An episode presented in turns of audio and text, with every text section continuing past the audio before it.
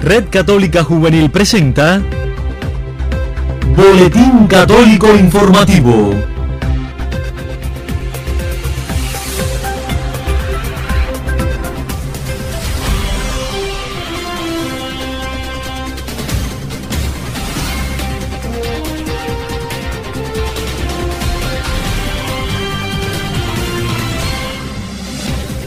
Hola, ¿qué tal mis amigos? Bienvenidos a esta segunda emisión del Boletín Católico Informativo que presenta la Red Católica Juvenil Cubana en su emisión del martes 8 de octubre de 2019. Estos son los titulares. Sínodo reflexiona sobre el diaconado indígena permanente y la vocación sacerdotal. En la cuarta congregación general del Sínodo de la Amazonía y con 182 padres sinodales presentes, se reflexionó sobre los temas del diaconado indígena permanente y la vocación sacerdotal, entre otros.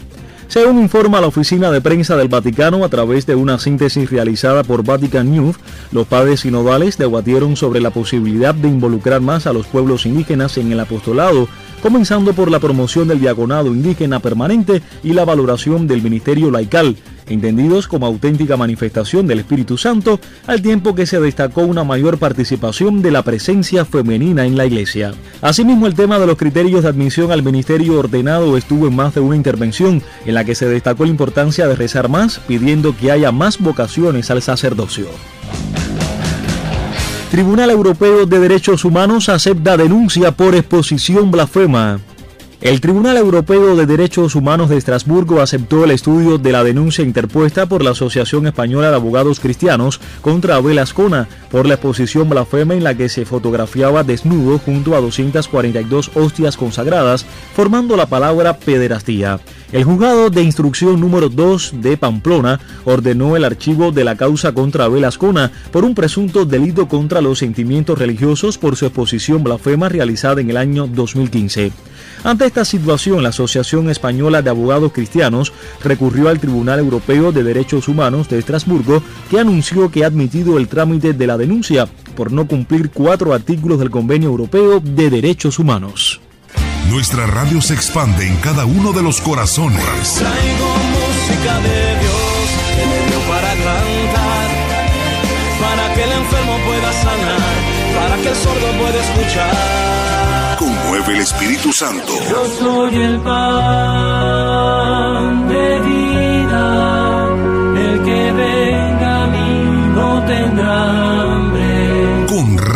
Fortaleza, ilumina tu camino y tu fe para llegar al Señor. Buscando en... ¿No, no lo encuentras? Pues ya nos encontraste. Radio La Fortaleza lo tiene todo. Una radio que ilumina tu fe con las mejores alabanzas católicas del momento. La Fortaleza 98.5 FM. Iluminando tu fe.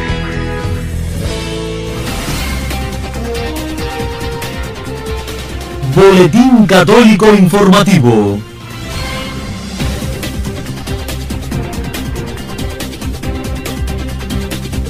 Apartan a jesuita condenado por abusos sexuales en España. La Congregación para la Doctrina de la Fe del Vaticano informó que prohíbe el ejercicio de su ministerio al sacerdote jesuita Pérez Sala, denunciado por dos hermanos por abusos sexuales cometidos en la década de los 80. De esta manera, al jesuita que actualmente tiene 95 años, se le prohíbe celebrar públicamente los sacramentos, realizar actividades apostólicas y pastorales de carácter público, así como mantener trato con menores, conceder entrevistas, tener perfiles en redes sociales y salir de la comunidad sin permiso expreso de su superior. Según informa Europa Express, el proceso comenzó a principios de este año tras haber recibido la denuncia de dos hermanos que aseguraban, como después se comprobó, haber sufrido abusos sexuales por parte de este sacerdote cuando era profesor en el Colegio San Ignacia de Barcelona, en España. El Vaticano dicta nuevas normas para dar sepultura de los muertos, la cremación y dispersión de las cenizas. El Vaticano ha presentado un documento acerca de la sepultura de los difuntos y la conservación de las cenizas en caso de cremación, elaborado por la Congregación para la Doctrina de la Fe que está presidida por el cardenal Gerard Müller. Con estas nuevas normas se prohíbe algunas prácticas ampliamente difundidas en la actualidad entre los católicos como la conservación de las cenizas en el hogar, esparcir las cenizas del difunto en el mar o usarlas para confeccionar recuerdos. La cremación es lícita y las cenizas deben conservarse en un lugar sagrado. La Iglesia establece ahora que cuando razones de tipo higiénicas, económicas o sociales llevan a optar por la cremación, esta no debe ser contraria a la voluntad expresa o razonablemente presunta del fiel difunto. La Iglesia no ve razones doctrinales para evitar esta práctica, ya que la cremación del cadáver no toca el alma, ni tampoco niega la doctrina cristiana sobre la inmortalidad del alma y la resurrección del cuerpo. El texto precisa que la iglesia sigue prefiriendo la sepultura de los cuerpos porque con ella se demuestra un mayor aprecio por los difuntos. Sin embargo, la cremación no está prohibida, a no ser que haya sido elegida por razones contrarias a la doctrina cristiana. Las cenizas, precisa el texto, deben mantenerse en un lugar sagrado, es decir, en el cementerio, o si es el caso, en una iglesia o en un área especialmente dedicada a tal fin por la autoridad eclesiástica competente. Por último, le decimos que llegará mañana a Cuba su eminencia Juan García, arzobispo metropolitano de San Cristóbal de La Habana y nuevo cardenal de la Iglesia Universal.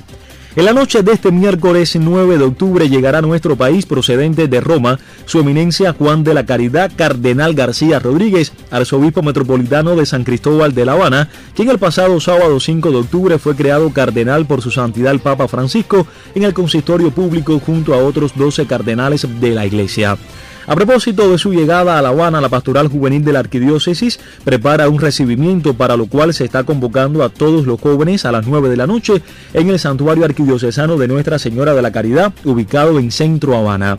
Monseñor será recibido entre cantos y oraciones para dar gracias a Dios por haber estado grande con el pueblo cubano al contar con nuestro tercer cardenal.